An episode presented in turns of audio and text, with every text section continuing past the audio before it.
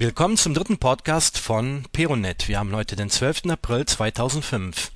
Die heutigen Themen sind das letzte Weblog-Treffen in Köln, die Veröffentlichung von Lautblog und ein kurzer Vergleich zwischen den Open-Source-Shop-Lösungen Zencard und XD-Commerce. Ja, am letzten Freitag, den 8. April, fand das dritte Weblog-Treffen in Köln statt und es war mal wieder ein sehr schöner und netter Abend und dafür möchte ich mich nochmal herzlich bei allen neuen Teilnehmern bedanken. Und ich hoffe, beziehungsweise ich bin fest davon überzeugt, dass wir das bald wiederholen werden. Und ich werde dann zum gegebenen Zeitpunkt äh, den, den, genauen Termin im Weblog und im Wiki äh, veröffentlichen. An dem besagten Abend habe ich auch erfahren, dass für Juni in Berlin ein größeres Weblog-Treffen geplant ist. Angeblich sollen schon 100 Leute äh, angemeldet sein. Und ich muss äh, mal schauen, ob ich es auch äh, bis nach Berlin schaffe. Das zweite Thema ist Lautblog.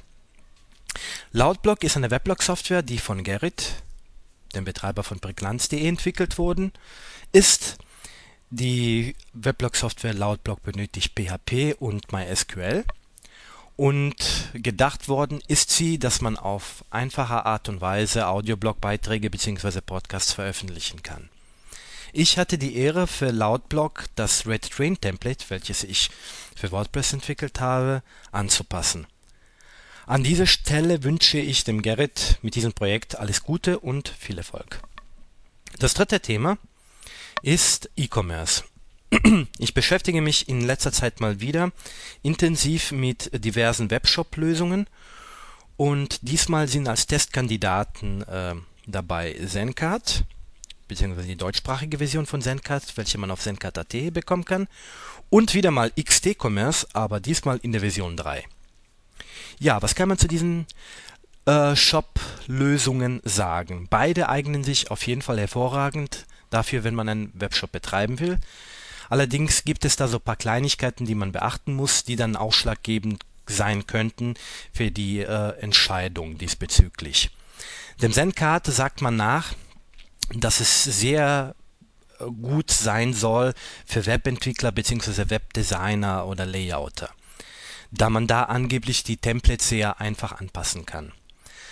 Also ich konnte das nicht so bestätigen. Natürlich ist es bei Zencard äh, bis jetzt, äh, also habe ich mehrere Shop-Lösungen verglichen und Zencard hat wirklich ähm, die Möglichkeit, die einfachste Möglichkeit, Templates anzupassen. Aber trotzdem im Vergleich zum Beispiel zu Weblog-Software ist das wirklich eine Heidenarbeit, dort äh, ein Template anzupassen äh, und von tabellenfreien äh, Layout möchte ich mal hier ganz schweigen. Das Problem bei Zencard natürlich ist, dass die deutschsprachige Version äh, in Österreich äh, angepasst bzw. entwickelt worden ist, so dass es eher an die ähm, österreichischen Marktbegebenheiten angepasst worden ist. Dagegen XD Commerce ist in Deutschland entwickelt bzw. angepasst worden und ähm, deswegen eignet sich XD Commerce eher für einen Händler äh, aus Deutschland. Das sind äh, zum Beispiel äh, Sachen wie äh, diverse Versand- und Zahlungsmodule, wie zum Beispiel äh, das äh, Versandmodul äh, für die Deutsche Post, die das Leben eines Händlers erleichtern. Ich tendiere auch eher zu XD-Commerce, weil die äh, Qualitätsunterschiede in der, Templ in der Leichtigkeit der Template-Anpassung nicht so gravierend sind, aber auf der anderen Seite äh, XD-Commerce einiges mehr an Funkt äh, schon integrierter Funktionalität bietet. Äh, XD-Commerce hat zwei äh, kleinere Pro ja, Probleme, kann man das ja nicht unbedingt nennen. Zum ersten muss man eine Jahressupportgebühr von 100 Euro zahlen, um an die Dreier bzw. An, an die aktuellste Version von XT Commerce ranzukommen. Das zweite erwähnenswerte bei XT Commerce, was ich als Problem sehe, ist, dass die Datenbank-Einträge von XT Commerce ähm, keine Präfixe haben, so dass es eventuell, falls man mehrere äh, Datenbankanwendungen hat, die auch keine Präfixe haben, bei der Deinstallation oder Anpassung eventuell zu, zu, zu Verwechslungsgefahr kommen könnte. Das ist für mich eher ein Problem als die 100 Euro äh, Jahressupportgebühr, äh, die wirklich, ja, wenn man sieht, was für Nutzen man für, durch diese Software hat, eigentlich eher gering ist.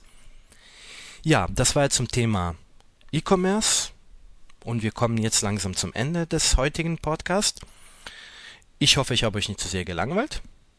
Und ich hoffe, dass wir uns auch das nächste Mal wieder hören. Und bis dahin wünsche ich euch alles Gute. Euer Vlad Akaperon.